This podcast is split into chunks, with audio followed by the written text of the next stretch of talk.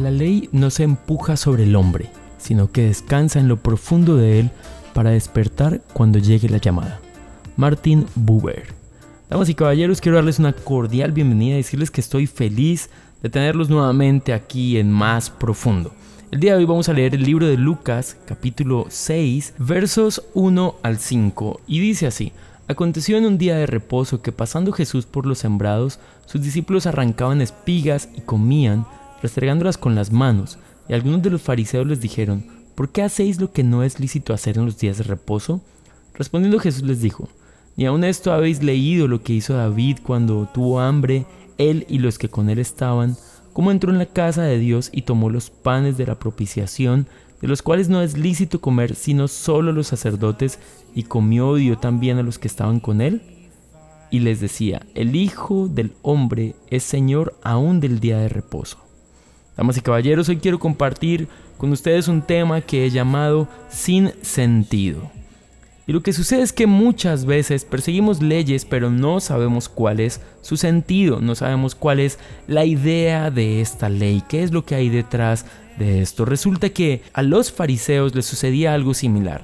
En su preocupación por agradar a Dios con las leyes, entonces seguían un montón de reglas que ya se habían vuelto solamente molestas para la vida, una carga completa para la vida, pero no había una realidad del sentido de por qué estas leyes.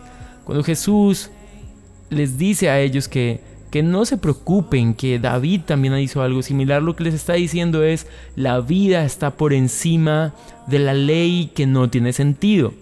Pero hay algo que sí tiene sentido y es el corazón de la ley. Cada una de las leyes que Dios le dio al hombre tienen algo que ver con nuestra relación con Dios y nuestra relación con las demás personas, porque en esto se resume toda la ley, en amar a Dios sobre todas las cosas y a nuestro prójimo como a nosotros mismos. Pero muchas veces convertimos la vida cristiana en un montón de cosas que nadie entiende y que nadie quiere cargar. Ahora, ¿qué debemos hacer? Acercarnos a la Biblia para conocer cuál es el plan de Dios y cuál es el deseo de Dios para nuestra vida. Algo que me parece lamentable es que muchas veces en nuestra vida acomodamos la palabra a nuestro beneficio. ¿Qué quiero decir con esto? Simplemente si tenemos un problema financiero, entramos a la Biblia, a una concordancia, buscamos asuntos o versículos que tengan que ver con una bendición de prosperidad económica y leemos esto, lo pegamos en la pared de la casa y lo aplicamos en nuestra vida. ¿Qué forma más errada de acercarnos a la palabra? Es justo la misma forma que usaban los fariseos. Simplemente usaban la Biblia como algo que, bueno, la palabra como algo que soportaba sus creencias y sus propias leyes. Sabes, Dios no creó leyes para que el hombre viva bajo un yugo de la ley, sino para que el corazón del hombre se dirija a Dios. Siempre debemos preguntarnos hacia dónde está apuntando mi corazón.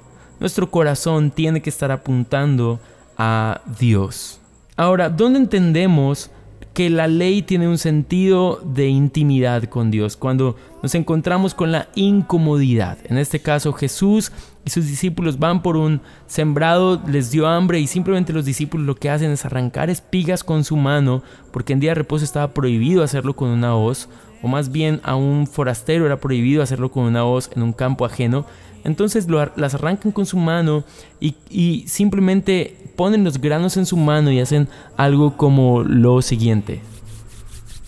Frotan sus manos para que el grano salga y se pare de la cáscara, por así decirlo. Luego soplan y cuando han soplado, entonces queda el grano y es lo que comen.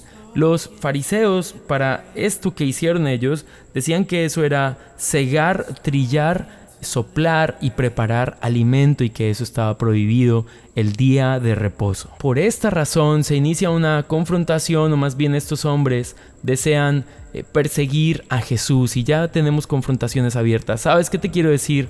Hay personas que no les interesa la vida de los demás, sino una ley que ellos están cumpliendo. Guárdate de ser esa persona. Guárdate de interesarte por lo que hacen los demás simplemente para que se condenen y se vayan al infierno, que tu corazón esté en rescatar almas todo el tiempo. Y si alguien anda fijándose en lo que tú haces o dejas de hacer para condenarte y echarte al infierno tranquilo, Dios es el Dios de la ley y Dios conoce qué hay en nuestro corazón. Sabes, quiero cerrar diciéndote que necesitamos acercarnos a la palabra para que nuestra vida cristiana no sea una religión sin sentido, sino que sea una relación con Dios donde conocemos perfectamente su plan y su propósito para nuestra vida. Dios te bendiga, que tengas un súper feliz día y que estés muy bien. Chao.